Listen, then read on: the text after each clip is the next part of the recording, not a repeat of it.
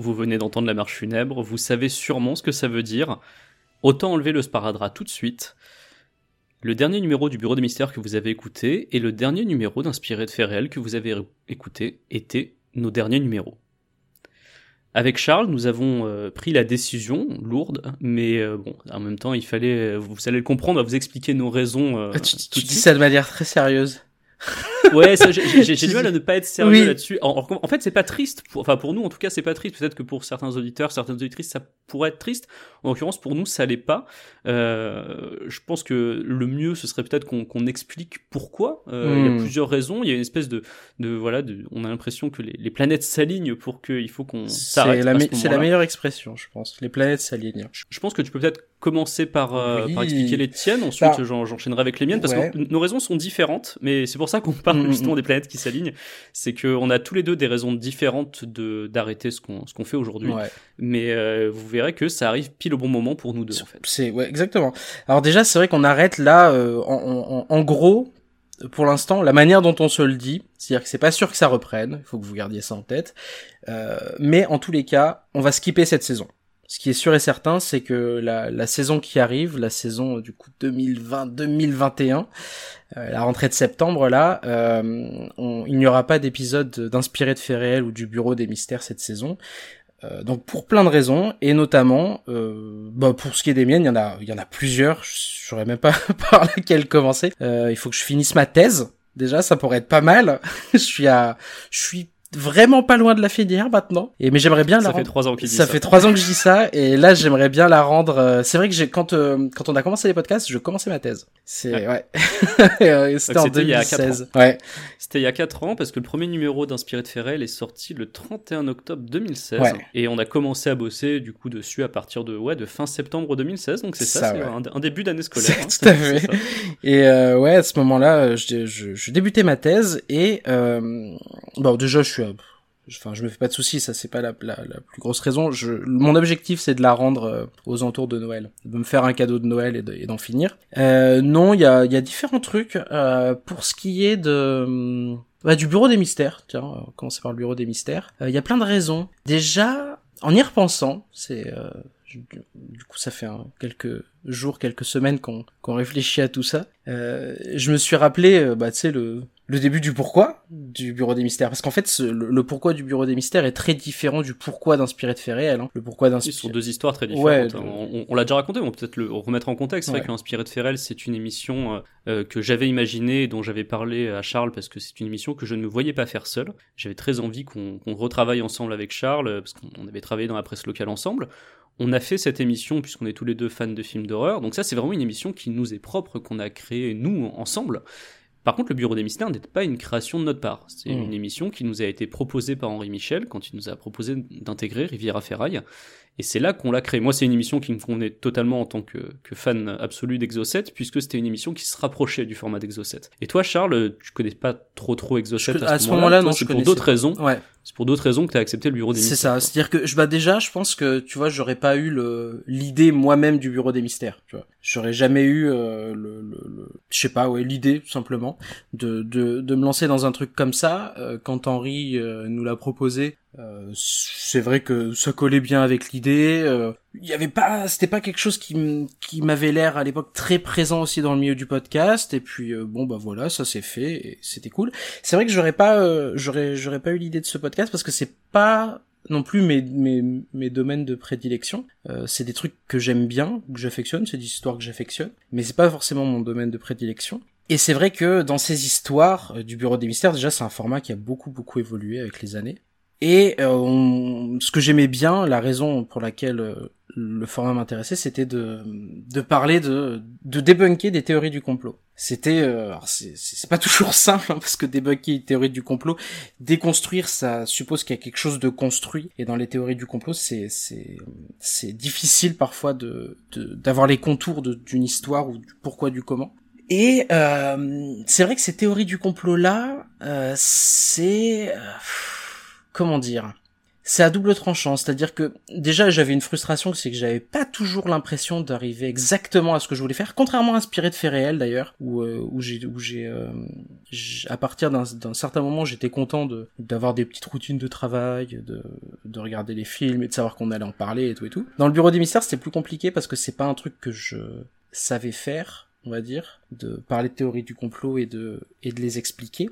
Euh, mais mais il y a y a y a y a un truc c'est que j'ai eu le sentiment que euh, quand on essaie de parler théorie du complot et qu'on essaie de débunker, en fait, on ne s'adresse qu'à des personnes qui sont déjà d'accord avec nous et euh, ça n'aura pas la portée que j'aurais espéré, à savoir peut-être euh, que des gens qui croyaient à certains trucs peut-être se disent ah oui en effet c'est peut-être pas vrai ou ça pose peut-être question. Et, j'ai toujours eu l'impression du coup dans le bureau des mystères qu'on était peut-être écouté par des gens qui étaient déjà d'accord avec nous. Alors je, je, je pense qu'il y a de ça et peut-être pas seulement, et c'est ce qui m'intéressait dans, dans ce, ces sujets-là que toi tu as abordé. Moi, j'ai quasiment jamais abordé de théorie du complot, euh, je trouvais que tu le faisais très bien. Et je pense que par contre, si tu, on ne peut pas convaincre, je, pars du principe qu'on peut pas convaincre quelqu'un qui croit déjà des théories du complot, euh, parce que euh, tout, tout argument qui ira à l'encontre se fera partie du complot. On l'a déjà vu quand tu avais fait une vidéo sur la chaîne YouTube de Side J'allais parler dans les commentaires. Mm. Dans les commentaires, les gens t'ont massacré en disant que tu étais naïf, que tu voilà, oui ou que j'avais des choses à, cacher.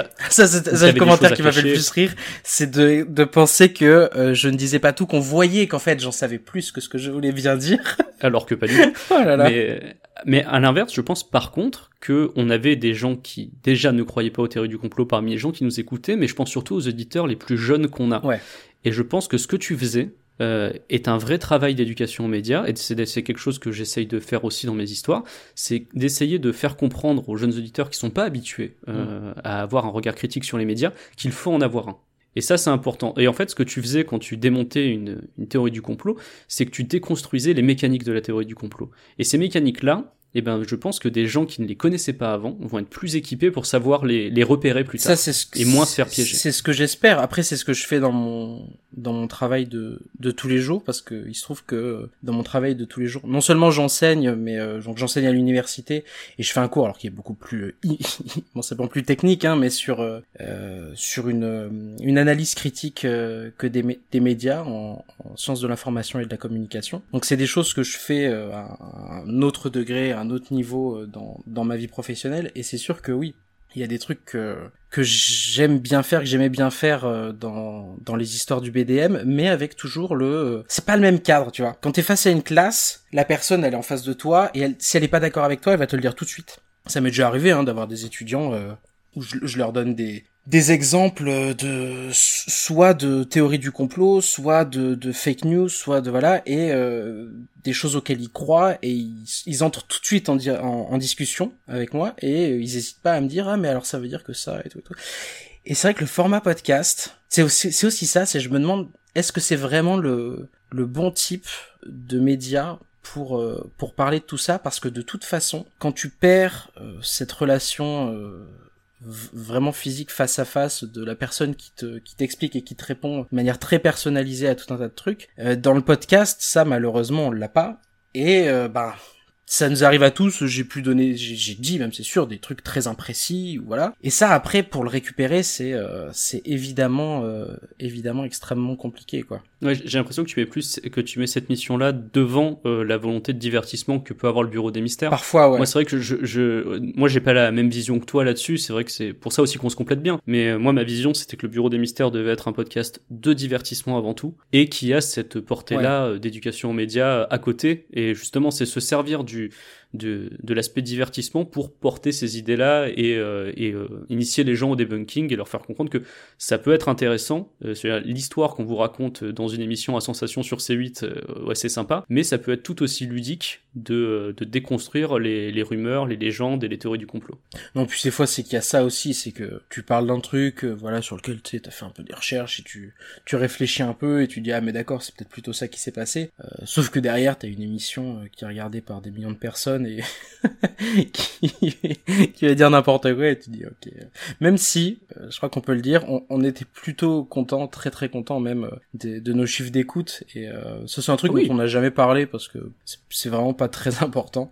Mais c'est vrai que c'était très très motivant de voir euh, les, les chiffres d'écoute euh, chaque semaine et chaque mois. Pas très important pour toi, en l'occurrence pour moi ça mm. l'était un peu. Euh, c'est vrai qu'on n'a pas le même rapport à l'ego tous les deux. moi le fait que le, le podcast soit plus écouté et qu'on ait de plus en plus de gens qui soient contents et qui nous fassent des retours, etc. À titre personnel, ça a vraiment été un moteur par moment sur l'émission. Oh, quand j'ai eu des moments de, quand j'ai eu des moments de doute de est-ce que je continue ou pas, le fait d'avoir ça, bah ça flattait un peu mon ego. Ça, ça je, je, me disais ah il y a des gens qui aiment bien ce qu'on fait mm. vraiment et on est pas mal écouté vraiment et euh, c'est un coup de boost pour continuer. Alors qu'à l'inverse, c'est vrai que tu m'as souvent sauvé de ça, des commentaires très négatifs qu'on a pu avoir parfois qui là à l'inverse m'ont mis vraiment très mal mm. et m'ont fait me poser des questions sur est-ce que ça vaut la peine de continuer euh, si les gens nous si les gens détestent. Oui, alors c'est euh, trois commentaires sur, voilà, oui, sur une marée de trucs sympas. C'est-à-dire que moi je prends trois cœurs le positif comme le négatif et toi tu es assez extérieur à ça. Donc c'est vrai que toi les, les chiffres et les, les retours t'importent peut-être un petit peu moins, mais en l'occurrence pour moi c'était pas la même chose. Ouais. Ça et puis dans les dans les raisons aussi qui font que euh, je sens aussi qu'on arrive à la fin d'un truc, c'est euh, c'est le plaisir quand même qu'il y a dans dans dans les recherches et ces histoires et le petit doute toujours parce que c'est ça qui fait que qu'on continue aussi, c'est euh, le petit doute de ah cette histoire elle est quand même vachement mystérieuse et c'est se rendre compte que même si c'est des trucs que je savais évidemment à la base, c'est se rendre compte que, bah non, si une histoire a circulé pour son mystère, c'est parce qu'elle a été racontée d'une certaine manière et que c'est souvent, euh, c'est pas tant le, le, le, fait de base que la narration qui se rajoute dessus qui construit un mythe. Et en fait, c'est quasiment toujours ça. Et, euh, et du coup, c'est vrai qu'au bout d'un moment, quand je voyais une histoire, que je voyais un mystère et que je lisais euh, trois premières lignes d'un article et que je savais comment ça allait se terminer, bah forcément, c'est c'est au bout d'un moment c'est moins motivant quand même parce qu'on a l'impression d'avoir fait le tour de certains trucs alors que en parallèle c'est vrai qu'il y a plein de sujets qu'on n'a pas abordés oui c'est vrai mais des sujets où alors il y en a qu'on n'a pas abordés parce qu'on trouvait qu'ils étaient trop longs à aborder euh, je sais que par exemple le, le Loch Ness ouais typiquement les trucs les plus classiques ça. Ouais, euh. le, tout ce qui est les mythes de la terre creuse tout ça on les a pas abordés parce que c'est ou les, les, les reptiliens parce que c'est des sujets qui sont vraiment très long à, à traiter. On, on, avait dans un coin de notre tête l'idée de faire, euh, je me souviens, des, des, émissions entièrement sur un seul dossier pour ces trucs-là, qu'on n'aura pas fait finalement, peut-être euh, un jour, parce que voilà, on, on l'a dit, il y aura pas de saison qui arrive là, mais ça veut pas dire qu'on arrête à tout jamais. Euh, ne croyez pas non plus que, que, moi et Charles, on ne s'aime plus, etc. Non, non, ça, ça change absolument rien à, à, notre, à nos relations voilà, habituelles, on est toujours très amis, bah oui. mais c'est juste, voilà, il y a plusieurs choses qui arrivent au même moment. Je mm. comprends la lassitude de Charles. En l'occurrence, c'est vrai que je me souviens au tout début du Bureau des Mystères, la première question qu'Henri Michel nous avait posée, c'était mais vous pensez que vous aurez assez de matière pour vraiment tenir très longtemps? Et on lui avait rayonné. bah ouais.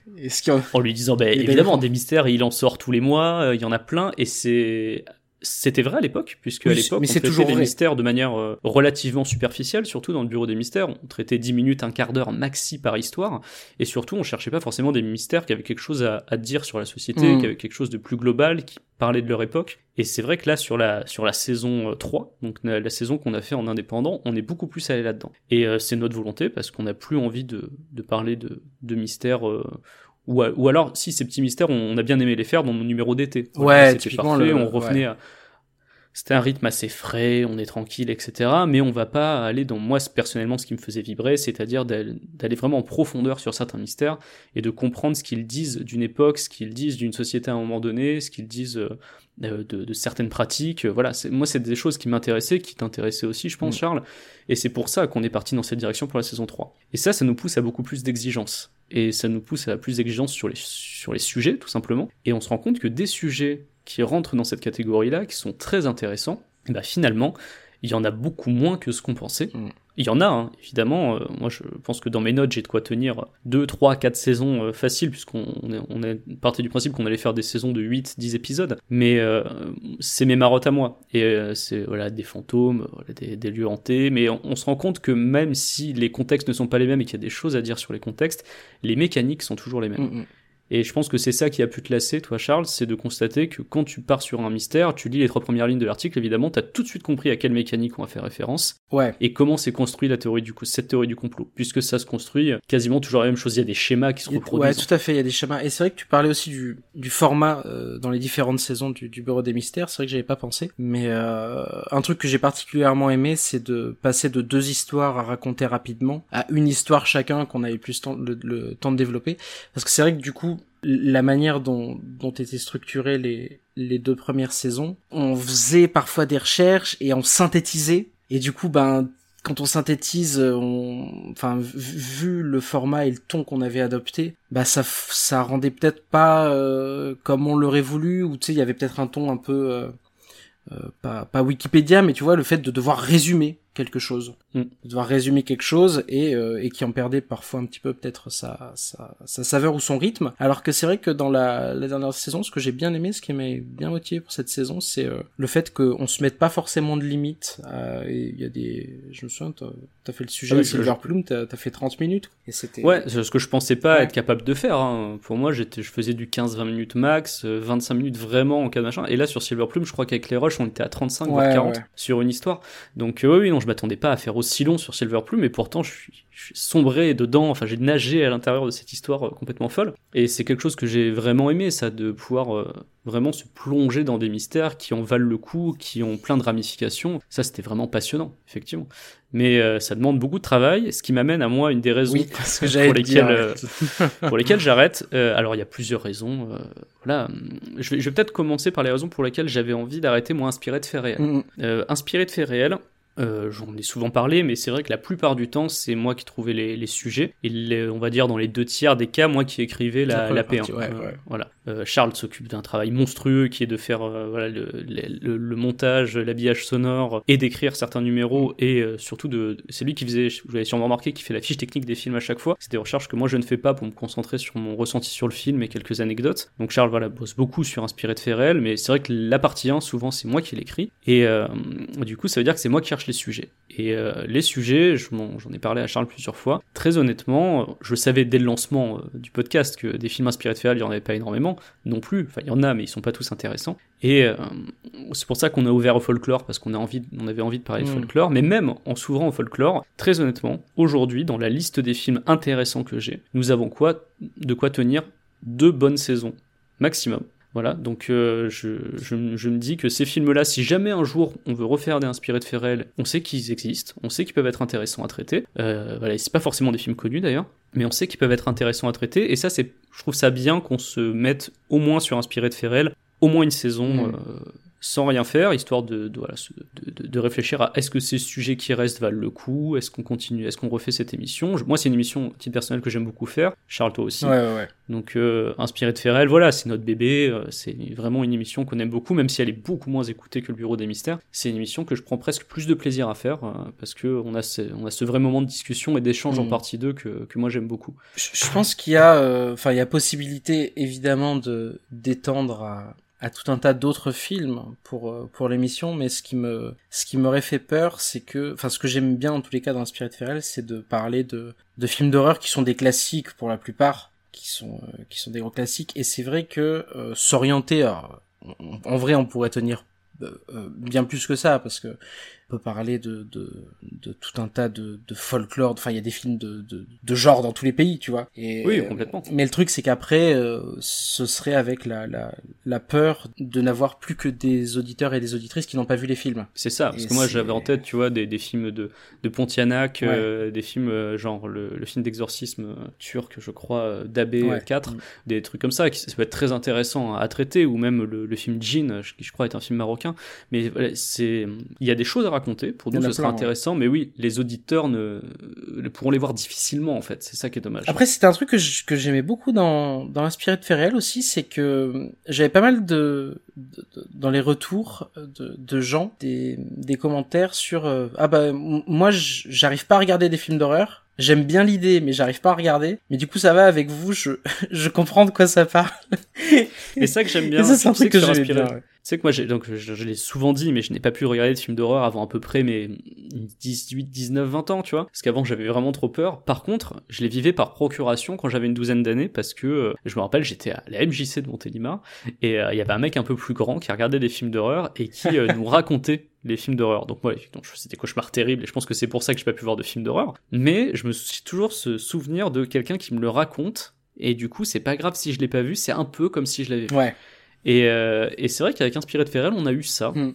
Et euh, ça a pu servir à des gens à petit à petit euh, se mettre au cinéma d'horreur. Et euh, ça, c'est quelque chose dont je suis assez fier. Je suis content qu'on ait pu, voilà, ouvrir le cinéma de genre à des gens qui voulaient pas en regarder à la base. Ouais, ou qui, ou qui étaient trop effrayés, ou qui, ou qui savaient pas trop par où commencer, ou même si on, on, prétend pas forcément avoir donné les, les outils pour ça, on, on a, on ah a pu les donner malgré nous on va dire. C'est vrai qu'on nous a dit oui, vous êtes, vous êtes des, vous prétendez cinéphile et vous avez pas vu je sais pas quoi. Déjà cet argument m'énerve en règle générale, mais surtout on ne s'est jamais prétendu. Euh, ah oui non c'est vraiment euh, dans le sens qu'il y a du cinéma. Nous on est juste deux mecs qui aiment bien regarder des films et euh, on dit pourquoi ça nous a plu et ce qu'on a trouvé intéressant dedans. Mm, mm, mm. Ça s'arrête là. On se prétend pas du tout expert en cinéma.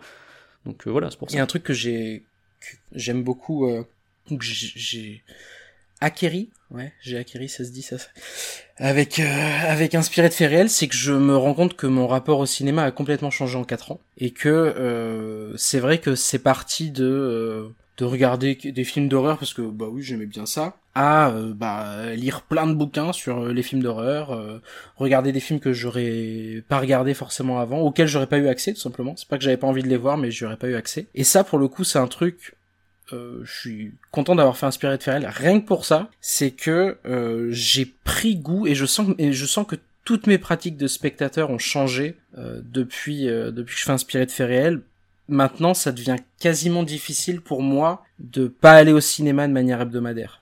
J'ai vraiment du mal si je vais aussi si je vais pas au cinéma pendant deux semaines et c'est pour ça aussi que pendant le confinement j'ai j'ai bingé tout un tas de séries et de films parce que je pense que j'étais très frustré mais maintenant je le ressens quand je vais pas au cinéma pendant deux semaines, c'est euh, c'est euh, c'est un manque. Et je vais voir euh, tout un tas de films et j'apprécie toujours, enfin le, le, contexte tout simplement de de la salle de cinéma. Mais oui, du coup c'est c'est une tonne de pratiques qui en fait ont, euh, ont complètement euh, ont complètement changé pour moi et, euh, et donc du coup je suis content d'avoir fait Inspiré de Ferrel rien que pour ça quoi. Ouais, tu vois c'est l'inverse sur Inspiré de Ferrel c'est vrai que et c'est une des raisons qui font que j'ai envie d'arrêter aussi.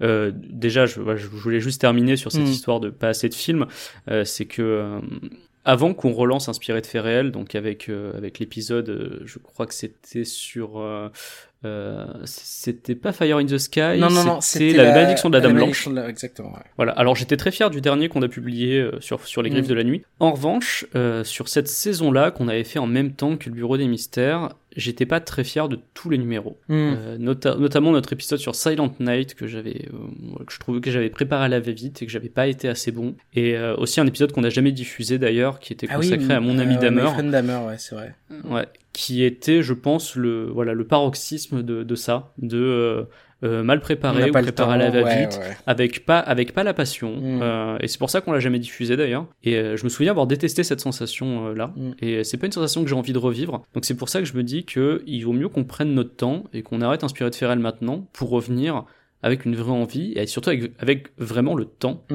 euh, de, de, parler de ces films-là. Et justement, tu parlais de toi, ça a changé tes pratiques de cinéma ou maintenant tu vas beaucoup plus au cinéma. Moi, c'est l'inverse. Euh, déjà, dans ma vie, j'ai un peu moins de temps euh, mm. pour aller au cinéma. J'habite en région parisienne, les transports c'est plus compliqué, tout ça.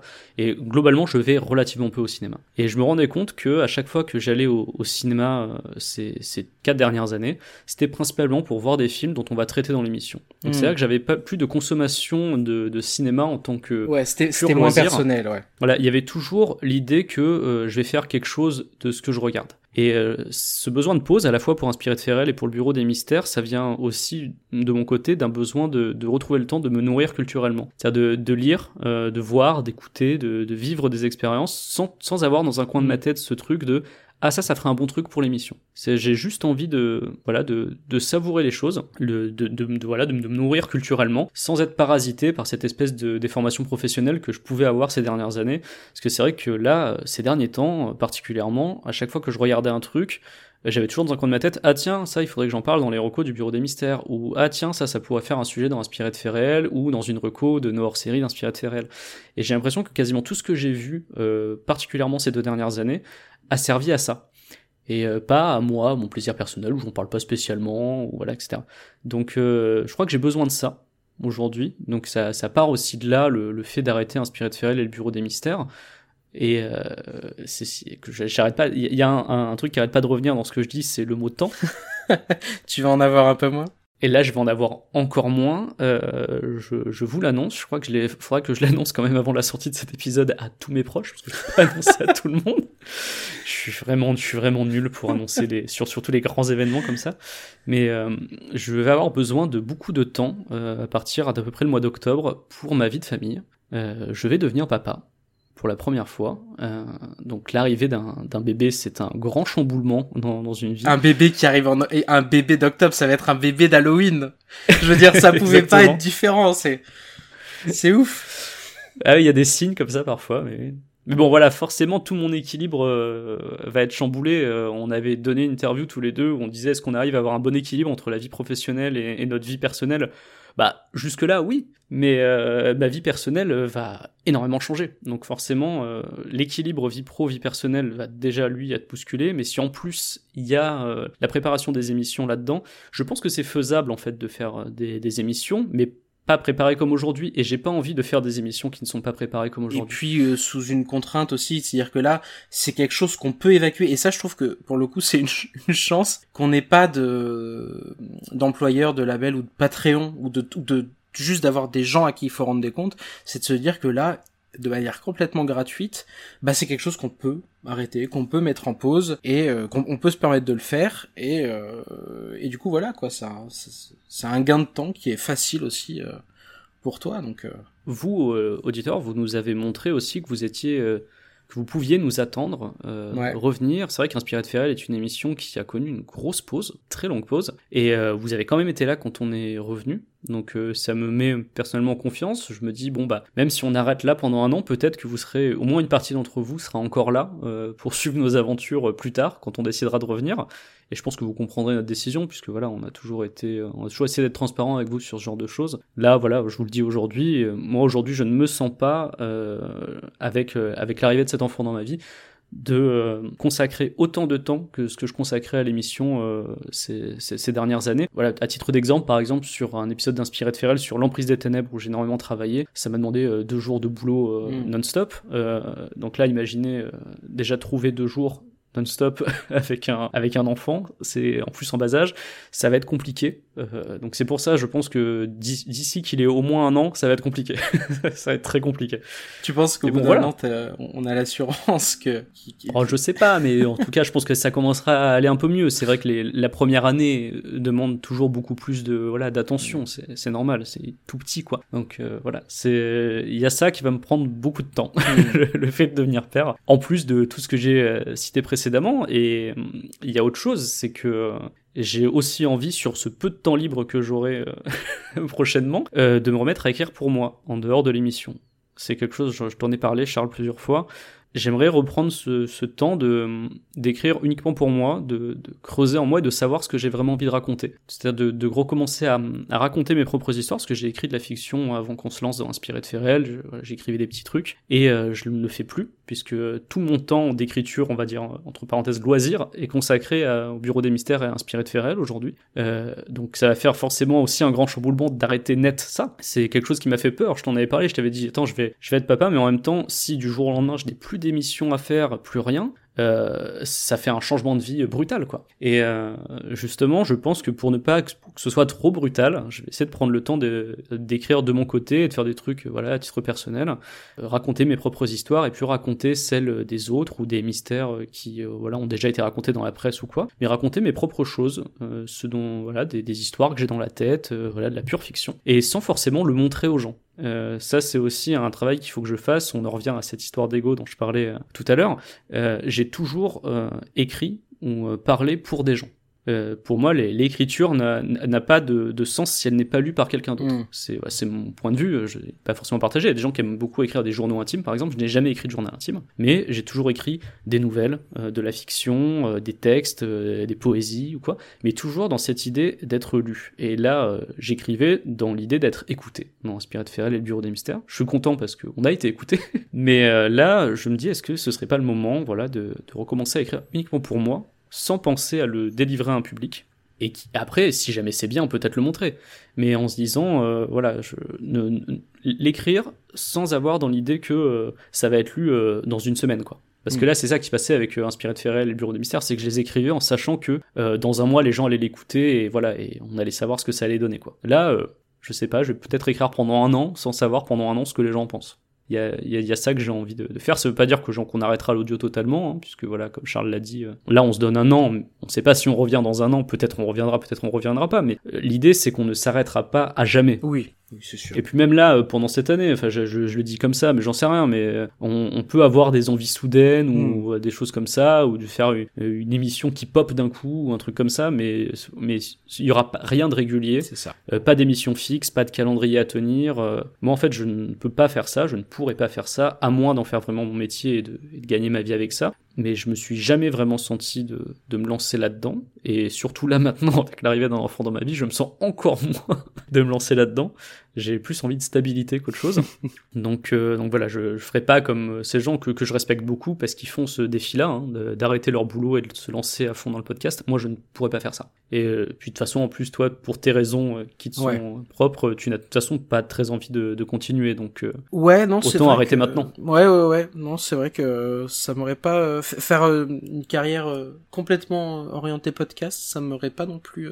J'aime bien le podcast c'est un format que je pense que le fait de d'arrêter là euh, inspiré de Ferrel et le bureau des mystères ça va me permettre d'en réécouter. Et euh, je, m'en suis rendu compte parce que euh, dans le dans le mois d'août et je pense qu'on peut on peut peut-être faire ça aussi c'est conseiller des podcasts à des gens qui du coup ne nous écouteront plus au moins pendant cette année. C'est peut-être en conseiller quelques-uns. Bien sûr. et, et je pense que ça va me permettre d'en réécouter parce que je je les écoutais par phase du coup souvent.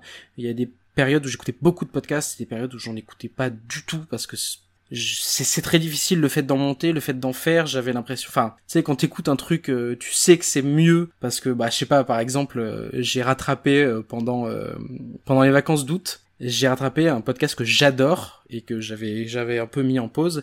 c'est Discordia. Et excellent podcast. Ouais, c'est c'est c'est super. C'est pour pour moi de ce que je connais euh, ça fait partie des meilleures discussions. C'est un podcast de discussion qui est tenu par euh, par François Co c'est un des meilleurs podcasts de discussion ou euh, ou en tout cas ça fait partie des meilleures discussions que j'ai entendues en podcast. De discussion cinéma on va peut-être préciser alors, cinéma mais pas que. Parce que là du coup je suis en train de rattraper des des, des épisodes. Alors par exemple il y a un épisode bah, que je veux conseiller hein, sur Clint Eastwood que, que j'ai trouvé super, qui, qui était fait avec euh, quelqu'un d'un autre podcast ciné qui s'appelle Le cinéma est mort. Et euh, bah là, j'ai écouté aussi un épisode sur Ayn Rand, donc euh, penseuse euh, enfin qui a été utilisée par les libertariens que je trouve absolument passionnant. Et euh, donc voilà, euh, bah, si vous voulez écouter, euh, je vous le conseille franchement. Vous pouvez commencer par le début, parce que je, je sais plus si c'est le numéro 0 le numéro 1, en tous les cas c'est un des tout premiers épisodes. Il commence par un épisode sur Durandal, et c'est vraiment très très intéressant, parce que... Durandal, célèbre Durandal, oui, oui, YouTube, le, le, YouTuber souvent critiqué. Voilà, souvent critiqué.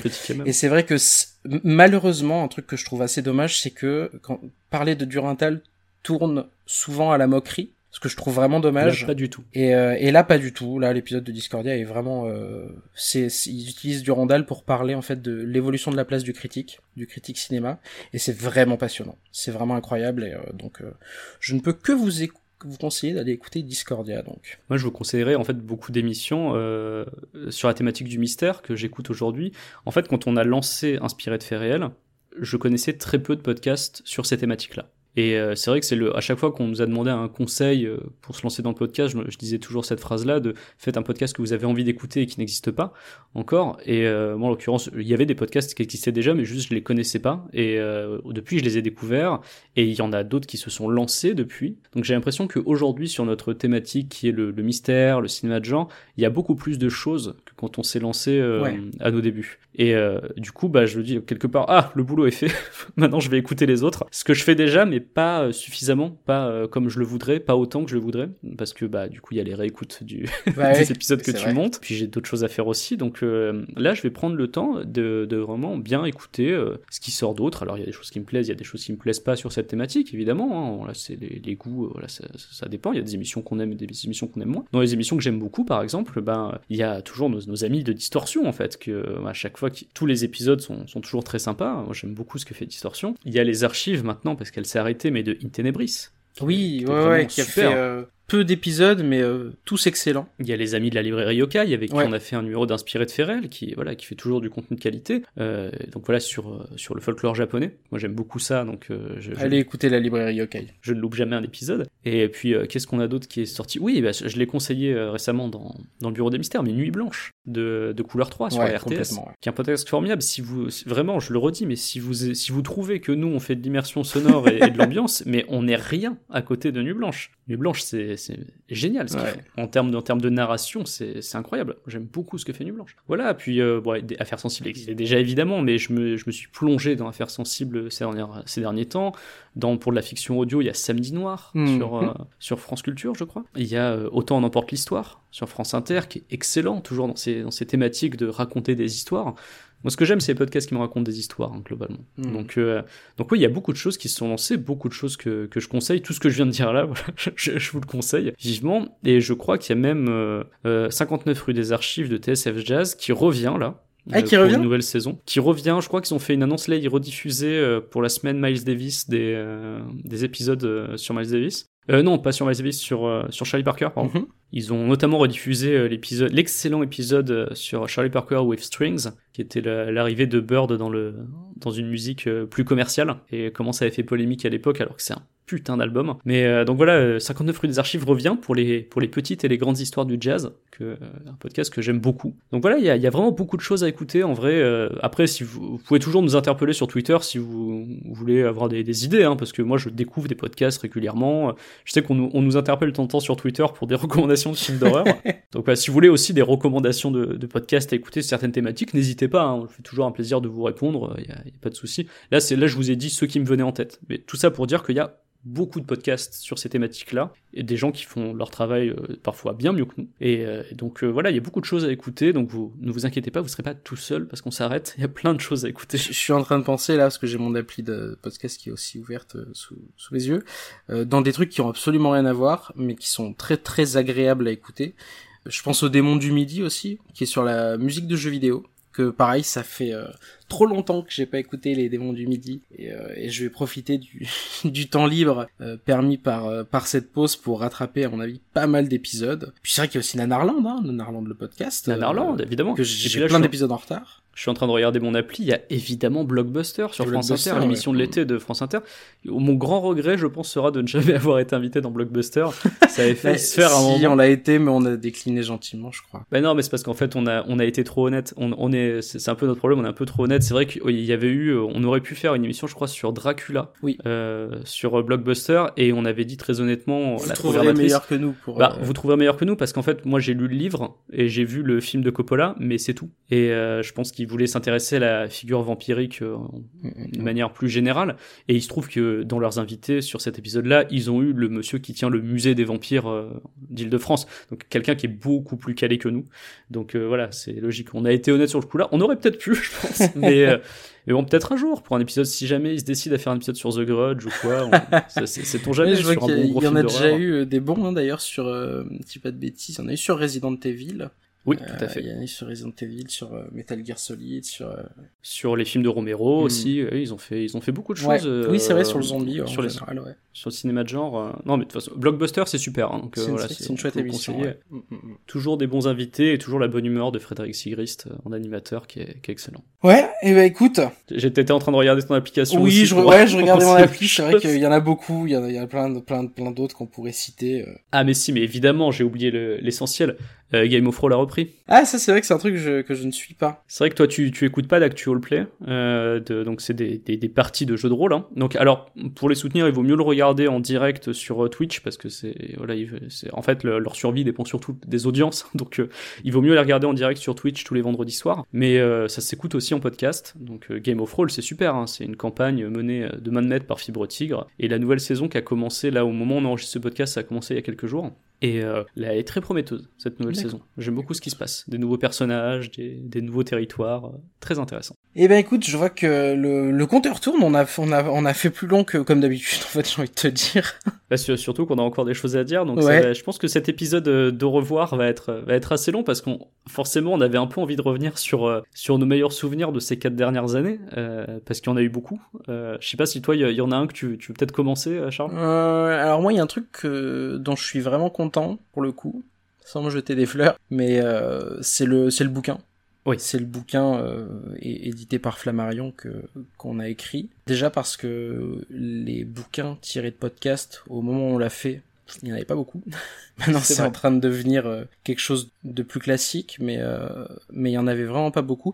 Et surtout, je suis content de et c'est là aussi que j'ai pris conscience de que j'aimais bien euh, prendre du temps chacune des histoires, quelles qu'elles soient, et pas devoir euh, euh, mitrailler un, sujet en dix minutes, de revenir sur des histoires dont on avait déjà parlé dans le bureau des mystères et d'y ajouter cette dimension que qu'on ne peut faire à l'écrit, enfin qu'on peut faire qu'à l'écrit, non, on pourrait le faire à l'oral, mais qui demanderait un autre travail, à savoir aller chercher de la documentation et la citer directement plutôt que de l'englober dans une narration, euh, c'est un peu détendue dans la discussion où on parle de, de trucs et d'autres et tout. C'est là le, le, format écrit avec lequel je suis en fait assez à l'aise au final parce que bah, c'est aussi euh, ma formation professionnelle qui veut ça. Je suis, euh, je suis assez à l'aise à l'écrit et euh, dans le bouquin du Bureau des mystères, bah il y a des histoires qui je trouve ont pris davantage d'ampleur ou ont pris, disons, l'ampleur que j'avais voulu leur donner à la base. Je pense à un truc tout simple, par exemple comme HARP, euh, la station HARP en, Alaska, la station scientifique.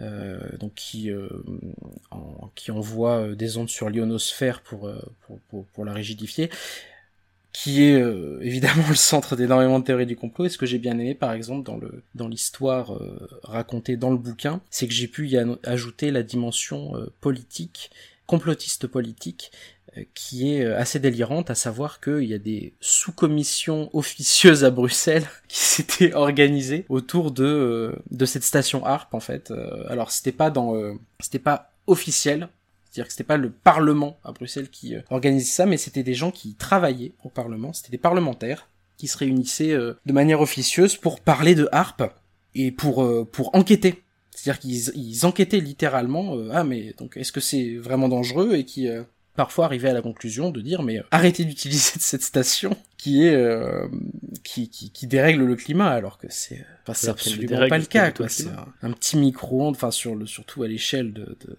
de, de, la planète comme euh, comme j'arrive à le dire dans le bouquin et comme j'arrive à le citer du coup il y a un professeur des, des universités qui explique que un, éclair pendant un orage est, est bien plus puissant que que ce que peut envoyer Harp euh, dans, dans l'ionosphère. Donc, euh, donc voilà, euh, il y, a, y, a, tout un tas de trucs dont j'étais assez content dans le bouquin, et notamment ce truc de pouvoir citer la documentation et de pouvoir bah du coup avoir un peut-être un exposé parfois plus clair que ce que j'ai pu faire dans le podcast. Ouais, sur le bouquin, c'est tout ce qu'il y a eu autour. C'est vrai qu'il y a eu un avant et un après sur notre manière de, de concevoir les histoires. Entre mm. le moment où on écrit le livre et quand on revient au podcast après, on n'a plus du tout la même méthodologie qu'avant d'avoir écrit le bouquin, et ça c'est quelque chose que j'ai beaucoup aimé.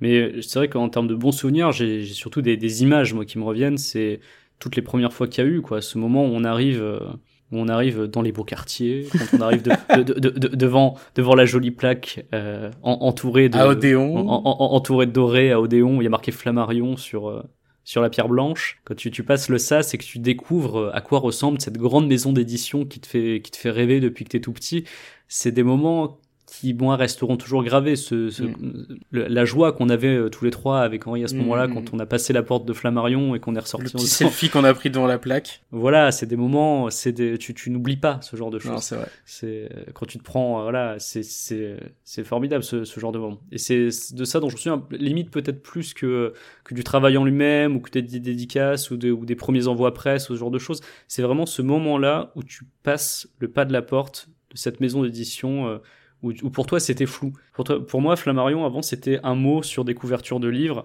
et j'ai jamais visualisé ça comme un lieu, tu vois. Mm. Et le fait d'arriver dans ce lieu-là et de rencontrer un mec, bah bonjour, je suis votre éditeur. ah oui, il, se passe quelque chose en fait. Et c'est euh, voilà, moi c'est un moment qui m'a vraiment émerveillé et que je pense que voilà, je, je suis très heureux, ne serait-ce que pour avoir vécu ce moment-là, d'avoir travaillé ces quatre années, quoi. Et l'autre moment comme ça, c'est évidemment, tu, tu, tu sais ce que je vais dire, mais c'est ce magnifique cadeau de Noël qu'on a eu, qui était d'enregistrer un numéro avec l'équipe d'Exo 7 dans un vrai studio avec un ingé son qui était adorable. On n'a pas parlé de l'ingé son, mais c'était vraiment très très gentil. À Avignon. À Avignon, Avignon, ville où j'ai fait mes études, euh, ville où euh, Patrick Beau, Thomas et Michael, enfin Thomas et, et Michael ouais, avaient tous les trois leur émission Exocet à Rage, parce que Rage à l'époque était à Avignon. Donc il y avait voilà toutes ces choses-là qui se rejoignaient dans le fait qu'on qu'on enregistre là-bas. Mon premier enregistrement studio, ma première rencontre, euh, voilà vraiment avec avec l'équipe quoi de l'Exocet. C'était genre un 23 décembre, un 22 décembre peut-être? C'était vraiment. Ouais, c'était genre c'était Noël quoi. Juste avant Noël. Donc euh, voilà, j'étais très heureux par exemple de, de, rencontrer Thomas parce que je ne connaissais que sa voix. Voilà, c'est c'était vraiment un moment magique pour moi de voilà de, de rencontrer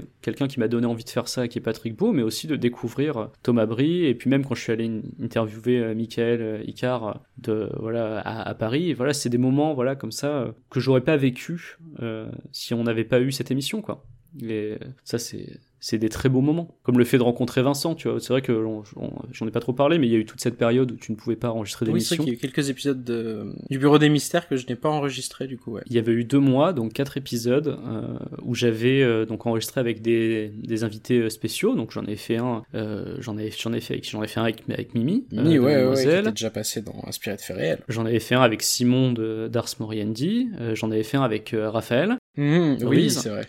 Et j'en avais fait un avec Vincent Manilev. Et euh, ce qu'il faut savoir, c'est que Vincent Manilev, je ne le connaissais quasiment pas quand on a enregistré euh, le numéro du Bureau des Mystères. Euh, je savais qu'il était spécialisé en YouTube et il se trouve que si le, compagnon d'une femme que je connaissais qui, qui bossait au même endroit que moi. Et donc je l'ai vraiment découvert au moment de l'enregistrement. Et donc c'est un excellent journaliste, s'il est techniquement plus journaliste aujourd'hui, c'est un excellent journaliste.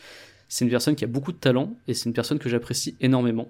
Donc euh, voilà, je voulais en mettre une pour lui. Si...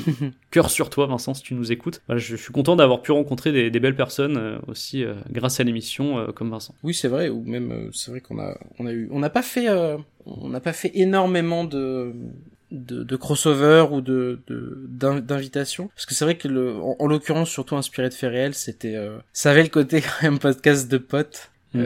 où, où c'est vrai que on a eu Mimi on a eu Mimi que je connais depuis bah depuis 10 ans maintenant. On est en 2020 déjà. en 2020, ça fait 10 ans que je connais Mimi. Et Vous êtes connu à la, à la fac, c'est ça On s'est connu à la fac à Lyon, ouais, tout à fait. Mm. Ou, euh, ou la, la librairie Okai, hein, euh, qui est tenue par, par deux personnes si gentilles, si adorables. Que tu vois, ils sont tellement adorables bah ouais. Amandine, est allée au temple au Japon et nous a acheté un, un charme pour euh, que la grossesse se passe bien et nous l'a envoyé par la poste oh. du Japon. C'est pour te dire à, à quel point cette personne est adorable. Eh oui. c'est si mignon. Mais donc ouais, ça, ça a permis voilà de, de, de, rentrer en contact avec, avec tout un tas de personnes avec qui on n'aurait pas forcément parlé sinon. Et, euh, et c'est vrai que rien que ça, c'est vraiment cool. C'est vrai qu'il y a aussi, on a fait l'épisode avec Distorsion aussi. Le, Un de nos premiers crossovers. Je un de nos premiers, bah ouais, ouais, ouais. ouais. on s'était toujours promis qu'on en ferait un deuxième. Ce n'est malheureusement pas arrivé. Bon, écoute, peut-être un jour, voilà, ça, on ne sait pas quand ça, quand ça va continuer, mais euh, si jamais ça continue, c'est vrai que Distorsion, ça pourrait être cool qu'on fasse un truc avec eux. Ça fait partie de mes moments préférés, pas l'enregistrement avec Distorsion en, lui-même, même si c'était vraiment très cool, mais ce, ce meet-up euh, crossover Distorsion Bureau des Mystères qui a eu à Paris, c'était mon premier meet-up et euh, premier vraie rencontre avec les auditeurs et surtout première rencontre physique avec Emile mm, mm, mm. Distorsion, qui est un des mecs les plus sympathiques de la terre. Donc j'ai eu un, un, très très bon souvenir d'avoir voilà discuté avec des gens dans ce bar, l'assassin à Paris, euh, d'avoir bu des bonnes bières avec Emile, puisqu'on est tous les deux des, grands amateurs de bière. C'était vraiment, je pense, une des meilleures soirées que j'ai passées euh, depuis que j'habite euh, en région parisienne. Donc voilà, c'était ça aussi, tu vois, ça fait partie de ces moments qui sont assez magiques, quoi. Tu, rencontres des gens que t'écoutes en podcast, ils sont de passage à Paris, ils disent ah mais il faudrait qu'on fasse un meet-up ensemble avec nos deux communautés, ça pourrait être sympa. Et effectivement, super soirée. Tu te rends compte aussi que t'as des auditeurs et des auditrices sympas. Oui, Grave. C'est rassurant quand même. Ah, c'est vrai de rencontrer en vrai et de se dire ah oui, c'est des gens cool. Toutes les personnes qu'on a rencontrées en vrai étaient toujours adorables. Ça, c'est, c'est vraiment. On n'a jamais eu une personne euh, qui, euh, qui nous a envoyé chier ou, euh, ou qui pouvait pas nous voir. Après, je pense que. peur ou. Je pense que quand les gens t'aiment pas, ils viennent peut-être pas te le dire aussi. Oui, ils non, mais là, de laisser un message. Ou au, au, j'allais dire, au Paris Podcast Festival aussi. Ah oui, ça c'était. c'était eh ben oui. Ça. ça, je pense que ça, c'était le moment. c'est notre premier live. C'était le, le, le, c'était un des moments les plus dingues parce que c'est vrai qu'on avait euh, Anouk Perry, euh, Jack Parker et, et Boulet ouais, dans dans la même émission. Et, euh, et en plus, on avait, on a eu un, un, public qui était venu en nombre. Ça, ça m'avait, euh, pour le coup, c'était, euh, qui ont c'était un peu flippant. Hein, mais... Qui nous ont fait vraiment l'honneur d'accepter de venir, parce que c'est vrai que à, à part Taous que je connaissais un petit peu, parce qu'il fut un temps où j'ai un peu travaillé pour Mademoiselle, donc on, se connaissait de, de là, mais euh, je, je n'avais jamais parlé à Boulet de ma vie, euh, mm. ni à Anouk, et donc vraiment, c'est, c'est vraiment super sympa de leur part qu'ils aient accepté de, de faire ça avec nous, et en plus en public. Donc euh, voilà, j'étais vraiment encore merci euh, à vous trois. Taous, Boulet et Anouk d'avoir accepté de faire ça avec nous parce que c'était vraiment un super moment pour nous. Puis il y a eu les rencontres aussi à MP3 à Paris. Hein. C'est vrai que y a Le, le, live était euh, plus confidentiel et techniquement plus compliqué parce qu'on a dû le, le réenregistrer pour en faire une, une émission écoutable. Mais c'est vrai qu'il y a plein de gens sympas qui sont venus nous voir et qui nous qui, qui sont toujours euh, actifs et présents sur euh, sur les réseaux sociaux. Euh. Je pense à Arthur Froment d'ailleurs, qui est quelqu'un d'absolument adorable. Voilà, plein de plein d'auditeurs et d'auditrices. C'est vrai que MP3 à Paris, il y, a quelque chose que j'avais trouvé vraiment chouette, c'était que les gens avaient une vraie curiosité. Parce que MP3 mm. à Paris, c'est un festival qui globalement s'intéresse plutôt aux sagas MP3. Et nous, on fait pas de la saga MP3. Je crois qu'on devait être trois ou quatre personnes à faire du podcast, euh, donc pas de fiction, quoi, pas de saga ouais. 3 vraiment du podcast euh, émission, voilà, comme une émission de radio, quoi. Et euh, donc on était vraiment minoritaire et on sentait que le, public de base ne venait pas pour ça à MP3 à Paris. Et il y a quand même eu pas mal de monde qui a eu cette vraie volonté de découverte, de venir vers nous, de nous poser des questions. Ah mais qu'est-ce que c'est? Je mmh. connais pas. Et on a eu des échanges avec des gens qui, je pense, n'écoutaient quasiment pas de, de podcast dans le sens émission, je veux dire, émission, programme, et euh, qui, euh, qui ont découvert et qui ont été vraiment curieux, avec qui on a discuté parfois longtemps. Donc c'était, vraiment un super moment. Des gens qui ont acheté le livre aussi alors qu'ils ne nous connaissaient pas du tout. C'est, ce qui m'avait vraiment surpris. tu sais, c'est toujours le truc le plus... Je sais pas, c'est à la fois inattendu et tellement... Euh... Tu sais, un acte gentil, genre demande de, de leur de parler du livre, tu fais un pitch, euh, bah ouais, tu fais ton petit pitch d'une minute sur le bouquin. Ça fait ok, je le prends. Et ça, ça, ça te un peu ça. À Bordeaux aussi, ça m'avait tellement étonné, je sais pas, c'est euh...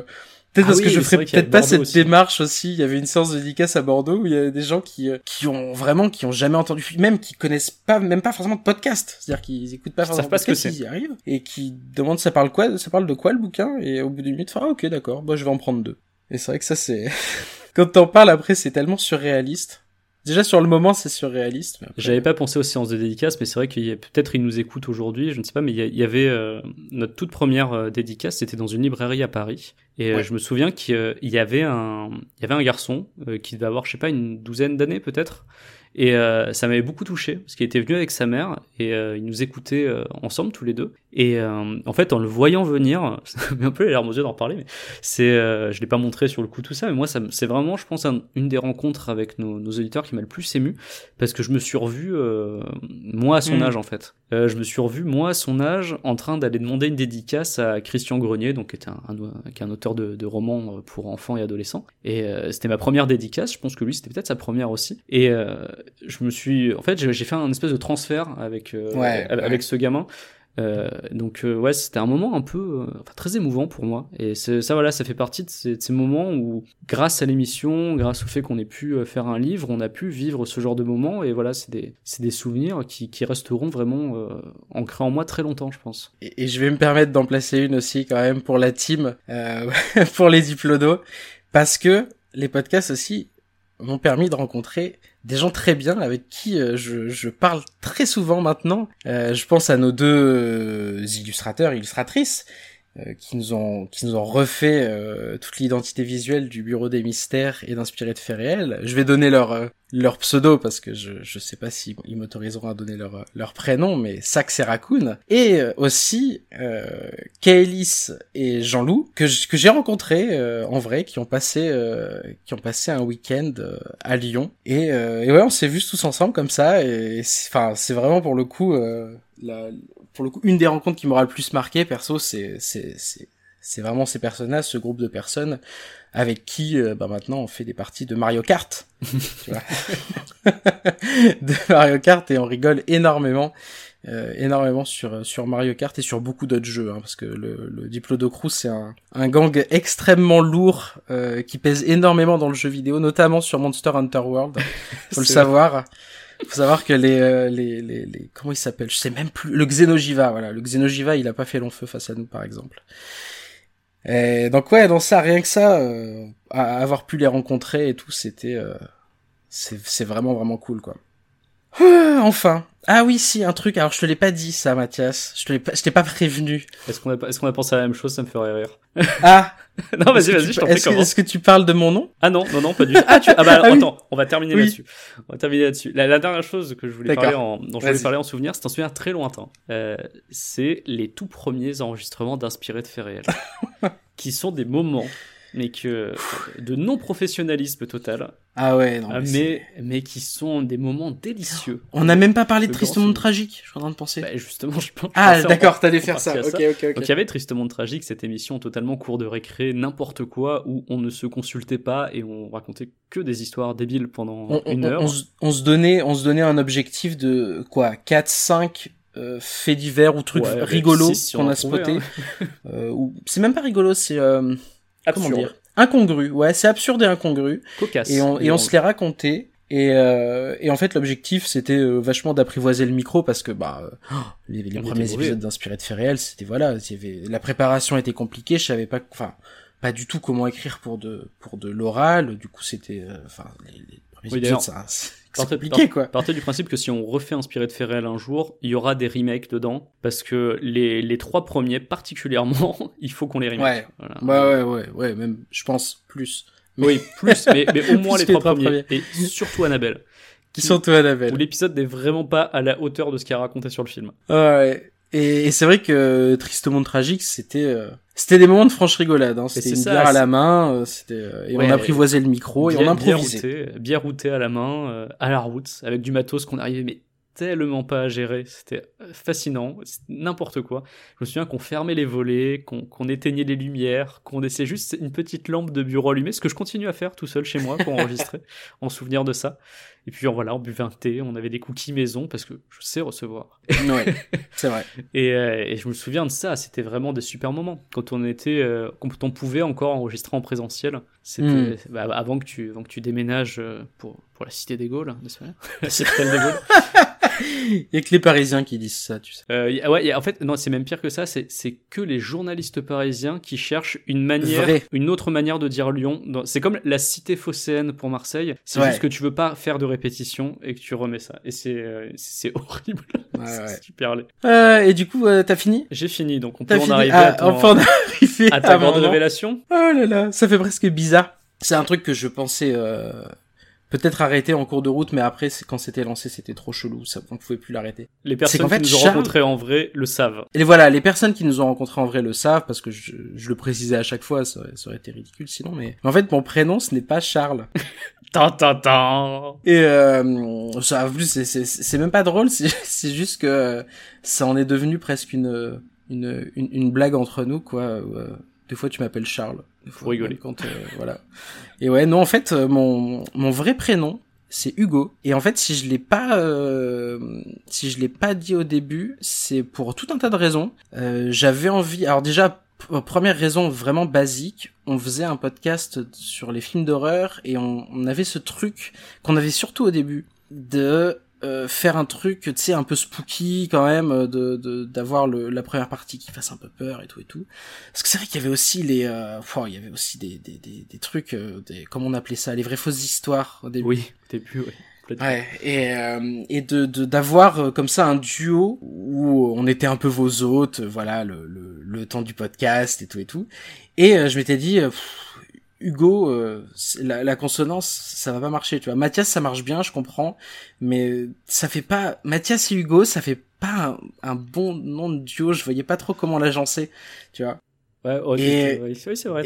c'est moins chantant que Charles et Mathias. Et en fait, bah ouais, et en fait, énorme hasard, hein, parce que le choix de ce, de ce, de ce prénom pseudo, ça s'est fait, je crois que c'était le jour même de l'enregistrement de l'épisode Annabelle. C'était même pas un truc qui s'était décidé avant.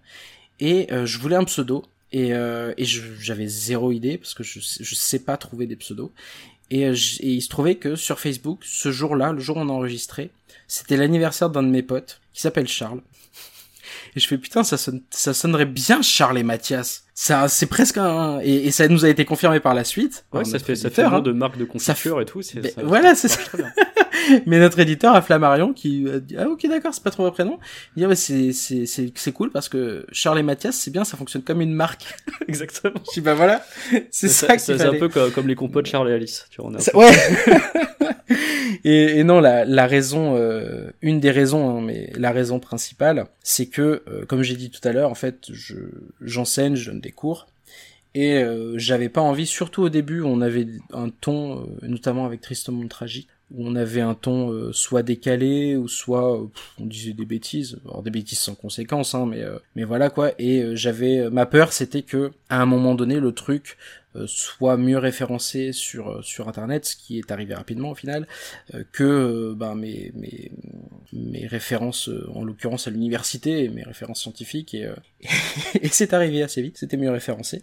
Et donc du coup bah que mes étudiants ce soit pas le premier truc sur lequel ils tombent euh, quand, quand ils me chercheront sur Google puisque c'est ce que tous les étudiants font euh, quand ils ont leur euh, leur prof en début d'année c'est qu'ils vont chercher sur Google donc du coup ça me permettait de base de me prémunir de ça et de, de, de pouvoir en fait dire ce que je voulais dans l'émission sans que sans avoir la peur de me dire ah mais si j'ai un étudiant qui va me qui tombe là-dessus euh, alors que au début plus tard tu vois ça me c'est pour ça j'ai pensé évidemment plusieurs fois à dire non on arrête euh, ça n'a aucun sens parce qu'après on avait un ton soit beaucoup plus sérieux que ce soit d'ailleurs pour Inspiré de Ferriel ou pour le Bureau des Mystères, où, ça, n'avait plus de sens parce qu'en fait ça, ça, ne me dérangeait plus. C'est aussi que j'étais, j'étais au début de ma carrière de prof, genre c'était ma première année d'enseignant. Ouais, alors maintenant, c'est aussi qu'il faut préciser. Maintenant, maintenant tu les accueilles en disant salut les diplodos, enfin genre, voilà. tout se passe bien. Et euh, et j'avais euh, sans sans blague aucune et sans exagération, j'avais euh, j'avais l'âge de mes étudiants quand j'ai commencé à enseigner, ou j'avais même parfois des étudiants qui étaient plus âgés que moi.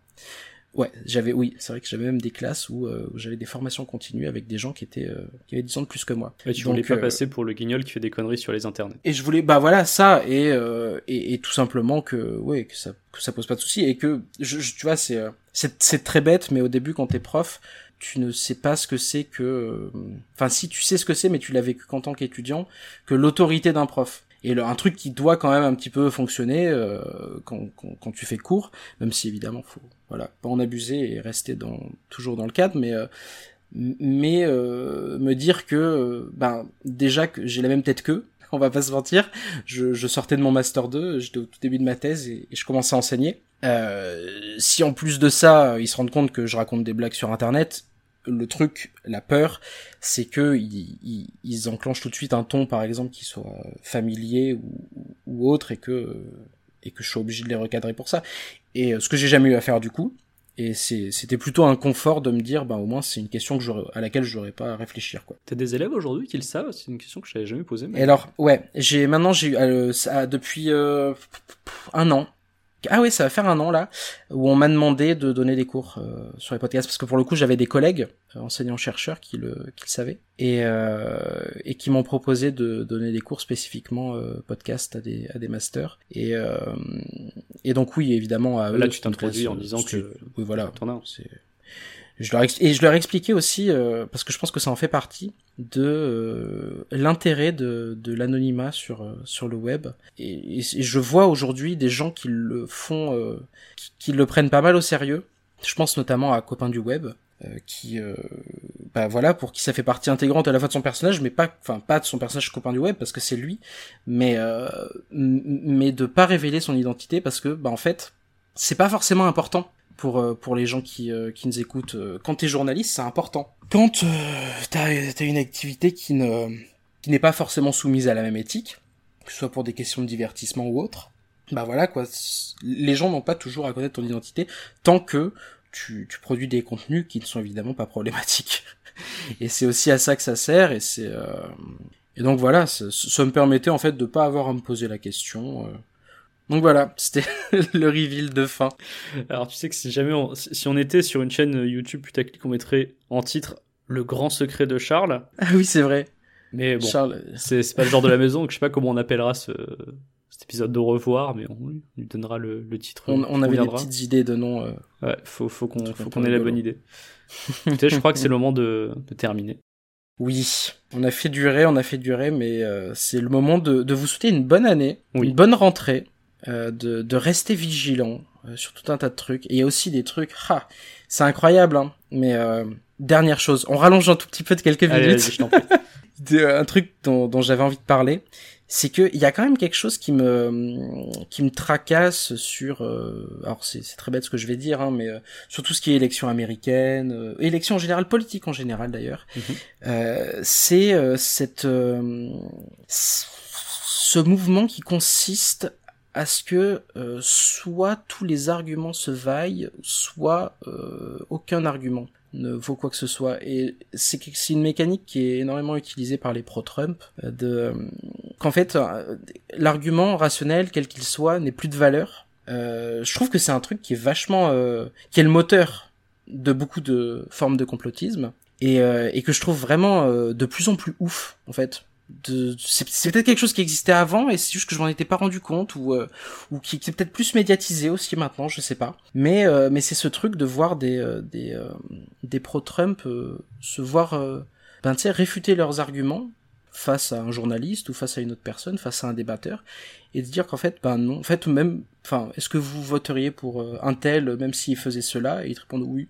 Parce que j'ai l'impression c'est un truc assez global, hein, mais euh, que euh, la, la, mentalité du euh, du troll, tu vois, le, le, mode de fonctionnement du troll s'est propagé à la politique. J'ai bah, l'impression. Avec l'élection de Trump, oui. C'est peut-être une bêtise, hein, ce que je dis, ou c'est peut-être un truc qui est vieux comme comme la politique, hein, je sais pas. Non, mais surtout que c'est évident avec un personnage comme Trump, qui a toujours été un personnage de troll, y compris à la télévision. Y compris. Ouais, ouais, ouais complètement. mais tu vois maintenant, c'est plus que lui.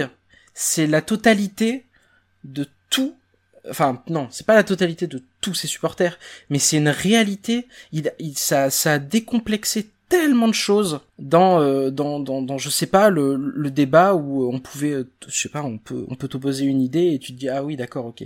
Peut-être sur ce point-là en effet il y a quelque chose que j'ai pas compris ou il y a quelque chose sur lesquels j'ai pas de connaissances. Et euh, et j'ai l'impression que de de de plus en plus et je m'en rends compte même avec des gens proches de moi en fait. C'est ça qui me qui me fait bizarre des fois, c'est de parler avec des gens proches de moi et de me rendre compte que l'argument rationnel, structuré, argumenté ne fonctionne plus. Et ça, c'est un truc que je trouve assez particulier. Parce qu'il y a une défiance vis-à-vis de ça. Euh, Même aujourd'hui, le mec peut être expert en un sujet, chercheur au CNRS et dire non, mais euh, factuellement, c'est faux ce que vous dites.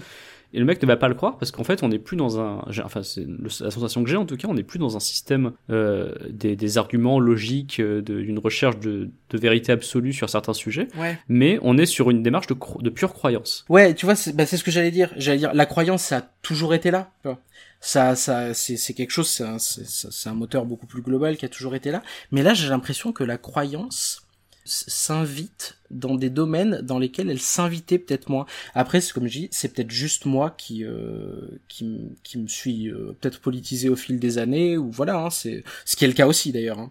Oui, c'est complètement mon cas.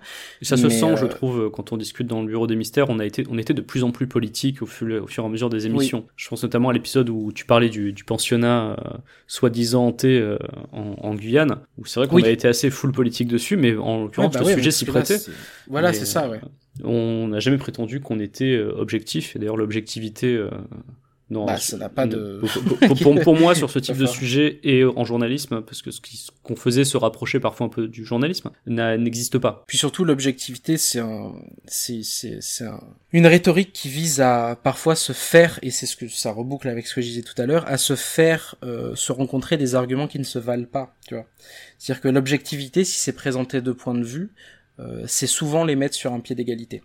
Souvent, je dis pas que c'est que ça, il y a peut-être des gens qui arrivent à, à, présenter des points de vue sans les mettre sur un pied d'égalité. Même, même le, concept même d'objectivité pour moi est, est, bancal puisque l'objectivité c'est toujours la subjectivité dominante. C'est exactement. Il n'y a, pas de l'objectivité en, en elle-même n'existe pas. Euh, chaque point de vue est par essence subjectif. C'est ça. Oui, ça c'est un des premiers trucs qu'on t'apprend par exemple en, recherche en sciences sociales, c'est euh, c'est c'est de se dire non non en fait l'objectivité déjà c'est soit c'est un concept sur lequel tu vas tu vas réfléchir un peu et tu vas lire des, des trucs qui ont été écrits sur l'objectivité, euh, soit t'abandonnes le, le concept parce que c'est vrai que tu ne ce n'est pas enfin disons que ça n'a pas pour objectif d'être une fin en soi, en tout cas, l'objectivité, je pense. Et donc voilà, c'est le, le truc parce que c'est c'était aussi en peut-être en creux un, truc du bureau des mystères hein, de, de, de parler de tout ça ou même dans le bouquin de je, je repense à l'histoire de Annise Michel. Évidemment. Qui est souvent euh, c'est politique que de la présenter comme un exorcisme. Parce que justement ce, ce en réalité ce n'est pas ça. C'est euh, une jeune femme euh, à qui on a empêché de vivre sa vie de jeune femme et qui grosso modo s'est laissé mourir qui avait euh, une vie de famille extrêmement compliquée. Et le fait de transformer ça en exorcisme déjà euh, c'est immoral et, euh, et c'est politique. C'est-à-dire que c'est évacuer toute une dimension de ce qu'est euh, la société euh, chrétienne, bourgeoise, de, de ce qu'elle fait subir à, à, certaines personnes, pour le coup pour des, pour des questions de, de valeur ou, ou autre. Et, euh, et oui, pour le coup, il y a eu ça aussi comme évolution, c'est vrai, dans le Bureau des Mystères, c'est de, c'est d'arrêter de, de, de prendre ces cas mystérieux pour juste le cas mystérieux, c'est-à-dire l'enrobage narratif dans lequel ils ont, ils ont circulé, mais plutôt essayer de comprendre que, bah non, à partir du moment où on enlève cet enrobage-là, il y a des histoires derrière qui, si elles sont cachées, c'est pour des raisons particulières. Si elles sont pas nommées pour ce qu'elles sont plutôt, c'est pour des raisons particulières. Voilà, j'avais. C'était encore une, une, petite digression. On va faire l'épisode le plus long au final. euh, oui, sans doute, effectivement. Non, mais c'est c'est intéressant. Puis c'est vrai que les, les, gens ne l'entendent pas parce que on parle en dehors des émissions. Hein. C'est vrai qu'une une émission d'une heure, euh, généralement, on enregistre pendant. Euh, enfin, on est on est ensemble pendant quoi trois heures? Donc on discute mm. beaucoup de ce genre de choses. C'est vrai que c'est des choses dont on parle pas beaucoup dans l'émission. Donc pourquoi pas dans cet épisode-là en, en, parler. voilà, on, on, ne parle pas que de films d'horreur entre nous. Oui, non. Même si euh, même si le, le cinéma d'horreur, en l'occurrence, oui, est, bah oui. très contestataire, il a souvent des choses ouais. à dire de la mm. société. C'est un, un, vrai miroir, euh, un miroir déformant évidemment, mais un miroir. Donc euh, s'intéresser au cinéma d'horreur, et c'est ce qu'on a voulu montrer d'ailleurs dans une discussion d'Inspiré de Feral, c'est aussi s'intéresser à la politique. Ouais. Donc euh, c'est voilà, après bon, ce sont toujours des points de vue, le point de vue d'un réalisateur ou le point de vue d'une équipe, d'un mmh, producteur, mmh. mais c'est des points de vue qui sont toujours intéressants à analyser. Donc euh, voilà, c'est... Et c'est pour ça qu'on parlait beaucoup de Wes Craven aussi, je pense. oui, de, mais de Wes Craven, de Toby Hooper, euh, voilà, de, de réalisateurs qui avaient vraiment des choses à, à dire, quoi. Et c'est vrai, et après on s'est permis des épisodes euh, c'était plus drôle. Moi, je, je, je sais que l'épisode sur euh, phénomènes paranormaux, euh, oui, c'est ça, phénomènes paranormaux. Ouais, et encore celui-là. C'est voilà, ouais. euh, ça dit quelque chose quand même, puisque c'est, on, oui. on parle quand même de, là de la, la, la production news. dit quelque chose, ouais, ouais, ouais, complètement. Mais euh, d'un point de vue euh, strictement politique, euh, enfin, je veux dire d'une critique éventuelle, il n'y a pas de critique dans ce film. En, en, revanche, on peut critiquer les méthodes du film, on ne s'est pas gêné pour le faire. mais mais le, le, film ne critique rien, puisque le film est un produit lisse hollywoodien. Il n'y a pas grand. C'est pour ça qu'il est nul. C'est pour ça qu'il est mauvais aussi, effectivement. Tu as raison. Alors que bon, un massacre à la tronçonneuse a quand même voilà. beaucoup plus de, de, thèmes à aborder, euh, ou, un, ou, La colline à des yeux, qui est un film oui. hautement politique hautement contestataire. Donc voilà. Mais euh, vous pouvez, euh, voilà, justement, là, là on part mais vous pouvez réécouter euh, tous les autres. Hein. On laisse les archives disponibles, oui, on, on ouais, on, on laisser, pas ouais. les choses, on laisse ouais, tout en place. Donc vous inquiétez pas, on, on laisse ça en ligne. Je voilà, je, si jamais il faut changer d'hébergeur, je sais pas du tout comment ça va se passer, mais en tout cas voilà, on, a les archives. Nous, voilà, les archives vous inquiétez pas, ce sera toujours accessible normalement, donc il y, y a, pas de souci. Puis on se garde les, la chaîne au chaud si jamais on veut revenir, quoi. Ou si on vous mettre un petit message ou quoi que ce soit. Donc, euh, donc voilà, vous, vous inquiétez pas, tout, tout, reste en ligne. Vous pouvez écouter les archives, il y a pas de souci, comme vous pouvez écouter les archives d'Exocet et de Intenebris. Mais écoutez maintenant c'est vraiment la fin. Ouais, là, c'est vraiment la fin. C'est vraiment la fin. Sachez que j'ai insisté auprès de Hugo. Je ne dis plus Charles, je m'habitue. J'ai insisté. Ça me fait bizarre. Oh là ça fait bizarre au micro. Hein. J'ai insisté auprès d'Hugo pour qu'il nous mette euh, la musique de fin de Fast and Furious 7 et qu'il a refusé. Euh, Sous prétexte que peu... t'étais trop larmoyant. Ouais, puis c'est Paul Walker quand même. Non, ouais, mais c'est pas une. Euh... Je trouverai un truc. je trouverai un truc, t'inquiète pas. Donc pas de Will Comme je t'ai dit, hein, si, si, je pouvais introduire avec une version euh, Patrick Sébastien de la marche funèbre, je l'aurais fait sans doute. Écoutez, merci enfin. de nous avoir écoutés pendant ces, ouais. ces quatre dernières années et euh, peut-être à, à, bientôt. À bientôt, ouais. À bientôt. Prenez soin de vous.